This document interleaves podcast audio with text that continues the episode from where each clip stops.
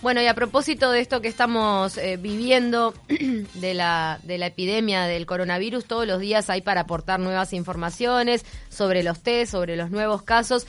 Y nosotros estamos al teléfono con Soledad Mateo, que es microbióloga, internista y referente de internación para el plan de contingencia del coronavirus del Hospital Bois con ella es que queremos aclarar algunas dudas sobre la evolución. Ella fue docente grado 3 de bacteriología y viróloga de la Facultad de Medicina y trabaja en la investigación de virus respiratorios. Una eminencia en cuanto a lo que es este, este virus que está enfrentando la, la humanidad. Soledad, muchas gracias por estar esta mañana con nosotras. Un gusto que me hayan llamado. Eh, igual algunas eh, puntualizaciones. En mm. este momento no estoy haciendo investigación porque que, que, estoy sin cargo en Facultad de Medicina desde en noviembre del año pasado, que fui profesora adjunta del Departamento de Emergencia del Hospital de Clínicas, pero eh, cuando fui docente de bacteriología y virología, eh, trabajé en virus respiratorios. Bien, en este sentido, es un momento de precisión de la información. está perfecto que, lo aclares, que en este momento no estás en la investigación de este virus concretamente, pero este, en cuanto a, tu conocimiento como microbióloga, como referente de internación para el plan de contingencia, este, ¿qué, qué aporte le da a, lo que es este, el manejo de, de esta epidemia, el hecho de que se puedan aumentar a tal nivel los test? De 200 en promedio que se están haciendo hoy a unos 1000 que se van a poder hacer por día a partir del viernes? Eh, bueno, primero este, me gustaría que hagamos un reconocimiento a la gente que está trabajando, a mis compañeros que están trabajando en virología del Laboratorio de Salud Pública, están trabajando desde antes de empezar este, los primeros pasos, ya tenían puesta a punto la técnica. Eh, y quiero remarcar que esta situación mundial no nos agarra desprevenidos a la comunidad científica, ni a la comunidad médica, eh, ni a los investigadores en ciencias básicas. Eh, en este país se trabaja y se trabaja en forma muy seria en la investigación eh, y me alegro de esta situación, es políticamente un poco incorrecta decirlo, para que se preste atención a la gente que trabaja en estos, en estos temas, para, que la gente se informe de que nosotros no, no hacemos, no es que no hagamos nada. Este, hay muchos investigadores jóvenes este, bueno, ya salió por suerte en la prensa, eh, que pusieron a, su, a disposición sus conocimientos para brindar técnicas diagnósticas elaboradas en nuestro país. Eh, y al laboratorio específicamente, eh, en realidad yo les quiero mandar un fuerte reconocimiento a, los virólogos que están trabajando en el Laboratorio de Salud Pública desde antes de que surgieran los casos en nuestro país, y a los epidemiólogos que también han trabajado mucho para definir estrategias de, contención que no es fácil y que son individualizadas para cada país. Soledad, una, una de las... la pregunta, perdón. Sí, Soledad, no, en realidad, eh, sí. No, yo te preguntaba en principio, más allá, obviamente que este reconocimiento estamos este, constantemente repitiéndolo porque la verdad que quienes están allí al frente de la investigación científica y del cuidado de la sanidad de la población eh, son más que meritorios en este momento. Pero la pregunta era qué importancia desde un control de la, de la expansión de, de un virus respiratorio como, como es este, qué importancia tiene el acceso o el aumento de los test que se van a poder hacer. Bueno, eh, tenemos que seguir las directivas que nos manda nuestro eh, el Ministerio de Salud Pública en nuestro país en cuanto a la definición de casos. Eh, ¿Y qué queremos saber? ¿no? En, en, mi opinión, y esto es una opinión personal, no, nosotros no tenemos, ni el mundo tiene la capacidad diagnóstica para buscar a todos los casos de la población a todos, a todos, a todos, todos, buscar y confirmar. Entonces la definición de caso eh, habría que, eh, hay que dividir eh, para ver qué estrategia vamos a llevar. A ver si me, si, si nosotros vamos a, definir que vamos a, estudiar, le vamos a hacer el, el test confirmatorio de la presencia de virus a toda la población que venga con síntomas probables, no alcanzaría los recursos que tenemos. Si le hacemos el test a, los, a las personas que tienen criterio de ingreso hospitalario, entonces ahí limitaríamos un, eh, el número de, estudios a realizar, sería más accesible para, para las posibilidades que tenemos en nuestro país y eso lo que llevaría es a organizar la internación, por ejemplo, por cohorte, si llegáramos, si llegáramos a tener un número importante de casos, para que no eh, se transmitiera la infección eh, a otros pacientes que tengan otras cosas. Eh, en, eso depende un poco de, qué es lo que cerramos buscar. Si queremos estudiar a todos los casos para hacer un estudio poblacional mm. o si queremos hacer un uso racional de los recursos. Eh, a, la población general, porque yo creo que estos temas hay que dividirlos entre los que estamos trabajando en la salud y la población general, que no tiene necesariamente por qué entender de la epidemiología y de cómo se gestionan los recursos en salud pública. No tiene por qué y creo que tampoco me parece que es el objetivo. Para la población general, que a lo mejor tiene ganas de ir a hacerse el test, eh, no le va a cambiar su perspectiva, porque puede estar asintomático, son todas hipótesis, porque no, estamos hablando de hipótesis y no de realidades. Un paciente asintomático se va, quiere hacerse el test, va, se lo paga, cuatro mil, cinco mil pesos, lo que los prestadores privados mm. estarían cobrando por el, por hacerse el estudio y qué le aporta. Inquietud. Mira, lo, que estás comentando me, hace un poco acordar a, una declaración que daba ayer uno de los rugbyers de, de la selección de los Teros, que habló con ah. Telemundo, y él, bueno, con la voz deformada, porque no quería que, que, se, que supiera su identidad. él, sí, porque me quedo, me quedo muy impresionada con toda la deformación de la voz. A mí me pero impresionó que todo el mundo sabe. Igual. Son dos, sí que son dos. Sí, que nos Yo no conocemos sé, no sé el nombre. no, sí, nos conocemos todos. A ver, tu entorno rugby ya te conoce. Claro. Ya sabe que estás puertas adentro porque estás infectado. Pero eh, estos dos rugbyers, bueno, supuestamente eh, ellos se infectaron en, el vector casamiento, pero él resaltaba que lo que ve en Uruguay es que todo el mundo está más preocupado por dónde se infectó la persona que por el hecho de prevenir y de quedarse en casa y de, y de dejar de buscar culpables. ¿A, vos eh, te parece que un poco el comportamiento está errado en ese sentido? Eh, te digo una sensación general de, de la gente. Bueno, eh, sí, es que lo que pasa es que le estamos dando información que la gente no puede manejar. Nosotros, los que trabajamos en esto hace un millón de años y entendemos el concepto epidemiológico, nos es complejo analizar y separarme un poco del bombardeo informativo que tenemos porque sí es mucho eh, eh, eh no vamos abasto yo no doy abasto leyendo todo lo que hay porque además quiero leerlo quiero ver la población para ver lo que se palpita y, leer papers independientes ¿Te, parece que el foco tiene que estar que el foco tiene que estar en uno mismo, en su propio aislamiento y en sentir si hay síntomas o no? Que, que la paranoia eh, mira, primero la paranoia no hoy nunca sirve. Hoy, no, nunca sirve. Hoy en Uruguay tenemos primero que quedarnos tranquilos, que las autoridades están haciendo las cosas eh, adaptadas a nuestro país. No podemos, primero, no podemos, yo ayer estuve escuchando un audio, ya no sé ni en dónde, pero en algún lado estuve escuchando este, la experiencia española de una médico que creo que fue en el informativo, no me acuerdo bien, que, hablaba de la experiencia española, de los casos de sensibilidad española. La situación española no es la situación uruguaya. Entonces no podemos extrapolar lo que pasa en España, lo que pasa en Italia, lo que pasa en China, o lo que está pasando en China, con lo que pasa en el Uruguay. Ni siquiera lo que pasa en Argentina con respecto a esta cuarentena obligatoria, porque es un país de mucho más millones de habitantes. Quizá acá realmente con la exhortación se logre que la gente eh, se cuide de forma voluntaria y con el sentido común y tiene otro marco legal que mm. nosotros no tenemos porque tenemos que respetar nuestro marco legal. Yo creo que eh, el gobierno está está haciendo las, está tomando las medidas eh, está tomando medidas racionales, asesorándose con epidemiólogos eh, extremadamente bien formados en nuestro país, no están tomando medidas a la ligera, están tomando medidas racionales. Si uno mira los números, hay que saberlos interpretar también. Este, nuestro país tiene 3 millones y medio de habitantes. España tiene como, como 47 millones de habitantes. La densidad poblacional de España son 93 habitantes por metro cuadrado. Este, en Italia tienen 200 habitantes por, metro cuadrado, nosotros tenemos 20. Claro, ya eso marca una diferencia abismal en cuanto a la aglomeración de gente.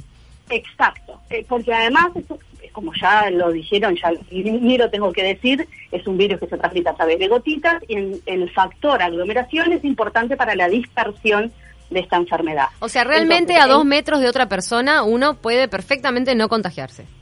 Exactamente, puede no contagiarse y luego tiene que lavarse las manos, porque no es solamente que uno esté al lado de alguien claro. con, presencia, no solamente eso, es eso, el lavado de manos, las, las conductas este, individuales en un contexto social impactan fuertísimamente, Mm. fuertísimamente. Entonces, nuestra conciencia social como pueblo tiene que ser tomar las medidas de precaución, no alarmarse y en algún momento esta situación va a tener que levantarse porque el país tiene que funcionar. Este, porque si no van a haber daños colaterales mucho peores que esta, esta situación. Claro. Eh, eh, hay muchas consideraciones en cuanto a esta situación, en cuanto a la transmisibilidad del virus, a la, a la letalidad del mismo. Eh, en cuanto a la letalidad, todavía estamos medio prontos para sacar conclusiones porque este, es- lo- los números están en base a, la, a los casos reportados y a las situaciones que no necesariamente es lo que refleja a nivel poblacional, a nivel del todo. Eh, pero hasta ahora es un virus que no tiene una alta letalidad, Mm. este, ni tampoco es los, que- los virus que tienen mayor transmisibilidad. El sarampión tiene una transmisibilidad de un, un paciente infectado puede contagiar a 12, 14. Esto es porque es podría- bastante grande, ¿no? En sí el virus en términos de virus. Eh, Por su no, tamaño. No, no tiene tanto que ver con el tamaño, sino como con la respuesta, la relación eh, en- entre la infección eh, y la virulencia de- del, del virus. Mm, Según no una, yo le- leí una comparación que no sé si, si es rigurosa, pero la pusieron en Twitter, decía que, por ejemplo, la gripe la contaminás de 1 a 1 o de 1 a 2, y en realidad el coronavirus lo, lo, lo, lo, lo contagiás de 1 a 3, ponele a 4, que es mucho más. Sí, no, bueno, eh, sí, entre dos, a- entre dos y tres. Sí, eh, pero también hay que ver, hay que, bueno, hay que tomar en cuenta que es un virus nuevo, con lo cual todos los- todas las personas son susceptibles. Eh, que no pasa con, con otros virus que ya tenemos, eh, ya estuvimos en contacto y tenemos este, determinada inmunidad. Sí, sobre esto en Este realidad no se, no se conoce aún el tema del recontagio, eh, posibles, no sé, consecuencias para más adelante. No, no está estudiado como la varicela, Sí, bueno, que si te la agarrás después quizá no te la agarres nunca más en la vida. Ese tipo de información todavía no se tiene, ¿no? y lo que pasa es que está sucediendo. Eso Claro. va a pasar después. Además, hay que ver la tasa de, de mutación, es un virus ARN, los virus ARN tienden a, a equivocarse mucho cuando este, reproducen su información genética, entonces cometen errores y mutan, eso quiere decir la mutación, ¿no? Se cometen errores, entonces hay una ARN diferente. Entonces, la tasa de mutación todavía no la conocemos porque no ha tenido tiempo. Eh, Te quiero... yo creo... sí. Te- Sí, tenemos una co- consulta puntual de la, de la audiencia. Nos llega interferón alfa 2B. ¿Se utiliza? ¿Qué ventajas tiene, Norberto? Eh, espero que no sea Norberto, mi profesor eh, de, de la emergencia del hospital de clínica, me haga- me haga esta pregunta. ¿Que te está tomando examen de GIS? A lo mejor me está tomando examen. No, no, Eh, dice de Parque Valle. Ah, no, no, este no es Norberto Parque Valle. Este es otro Norberto. Bueno, este, si es Norberto hincha de Aguada, eh, es mi profesor. Eh, Son Norberto hincha de Peñarol. No, hay un montón de, de estudios que se están llevando a cabo en pacientes críticos eh, con muchos fármacos. Eh, yo no creo que aporte a la población este, que conozcan los tratamientos experimentales, que son esos, tratamientos experimentales. No aporta, no aporta. Eh, Ese es el tema, lo que hablábamos no más aporta. temprano, que ahora como que todo el mundo se cree especialista. Calma, o sea, Claro. flaco, vos no estudiaste Eh, medicina. No, no, no aporta y además no creo que es importante. Los, el 80, por- quiero que, me parece que hay algunos conceptos que son mínimos que la gente tiene que saber. Hasta ahora los datos publicados, y la verdad que los 1700 papers no los leí, leí algunos, el, chino que me parece que tiene la experiencia de, un- de tres meses de evolución, este, dice que el 80% de los casos detectados, o sea, que enfermaron, que no es el toda la población, sino es de los que enfermaron, el 80% enfermaron y son leves. ¿Está? Ese, eh, y es muy importante también el tema de la distribución de edad. Eh, son muy leves en los menores de 40 años, 45 años, y se empieza a complicar en los mayores de 60 a 65. Y este es el concepto que tiene que dar. La mayoría de, la los casos por esta infección son leves, tan leves que eh, cursan en su domicilio. Y el resto, de, o sea, el resto del 20%, mm, depende un poco de, de la situación, pero más o menos 5 son críticos. Y eh, lo otro, conceptualmente que la población tiene que saber es que el denominador, o sea, para ver la magnitud del problema, eso es una incógnita. Y es una incógnita y depende de cada país y la estrategia que ha llevado para buscar los pasos. Nuestra situación no es comparable con la de España, no es comparable con la de Italia, y nosotros tenemos que tomar las medidas nuestras y no compararlas con la que pasa en Italia ni con la que pasa en España. Y lo otro que le quiero transmitir a la población, y esto también, todo lo que estoy diciendo son mis reflexiones personales, este, no, no quiero transmitir este, información este, oficial, es mi posición. Eh, yo trabajo en el Hospital saint y estoy en el sistema de salud pública y desde antes del primer caso se están tomando medidas. No es, esta situación no nos agarró desprevenidos porque se, han tomado medidas, se han tomado medidas para eh, racionalizar los recursos, racionar los recursos humanos, que son los más importantes, los recursos materiales. En cada centro se ha, este, se ha establecido un protocolo, que estamos en la línea del protocolo del Ministerio de Salud Pública, no estamos haciendo cosas individuales. Claro, Soledad. Estrategias conjuntas. Pero eso es muy importante que la población no piense que, ah, eh, vamos a salir a la calle y nos vamos a morir todos. Eso no, es así. Eso no, nadie lo piensa. Nos manda Norberto, el que el que mandó la duda sobre el interferón alfa 2B, que yo hasta un, no sé, es un testeo, porque él dice que es bolso, hincha de braica y hippie. No es ah, el profesor, ah, no es, es un alivio. no te estaba tomando la, la, la, lección. Y está preguntando si es válido el interferón. No es de aguada, es de braica. Es un alivio porque es bolso, primero y antes que nada.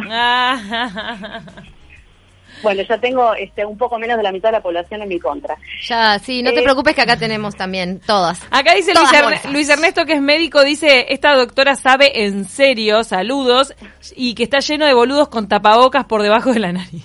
no, y la gente que se pone el tapaboca de vincha después, ¿no? Muy fuerte como hay que también, cuando uno implementa medidas de higiene y de prevención, saber utilizarlas, ¿no? Bueno, eso sí. Bueno, Lo de los guantes, yo digo, si te pones guantes, sabes usarlos. Como acá viene... Interferón, claro, si ahora les hablo un poco de eso, que me parece es mucho más importante. Con respecto al interferón, es, es una proteína que se produce en forma natural en el cuerpo y que está eh, participa para que el sistema inmunitario eh, controle mejor eh, las infecciones producidas por virus si uno eh, hipotéticamente diera este, este factor o, ayudara al organismo para que se de, para que se defendiera mejor, eh, quizás la evolución sería más favorable. Pero ni ahí es una... No te lo garantiza. No, te garantiza. Pero es, como. tiene que manejar la, la, población. pero hay gente que lo toma como complemento. Mira que yo no tengo idea de esto y lo interferón. Hay gente que lo toma de complemento. No, no se toma. Entonces, olvídense del interferón, eso es lo que está diciendo Soledad. Perfecto. Nos encanta. además puede tener efectos adversos también. Bien. Eh, Bien, hay que, hay que eh, saber, hay que seguir las indicaciones de las fuentes confiables como Soledad Mateo, que hoy este, nos acompañó aquí en De Taquito. Nos tenemos que ir, Soledad, ha sido un placer hablar contigo, pero... ¿Descendiente de Eduardo? ¿Ya te lo preguntaron 100 mil millones de veces? Eh, el mío es Mateos con S, una T y una S, Mateos. Ah, Mateos. no, no, es descendiente. Son muchos Mateos. Soledad, eh, muchas gracias por estar a disposición en estos momentos. Este, si, si realmente eh, estás dispuesta, vamos a estar haciendo contacto seguido contigo para poder este, llevar más luz a la, a la población, a nuestros oyentes sobre cómo lidiar con toda esta situación.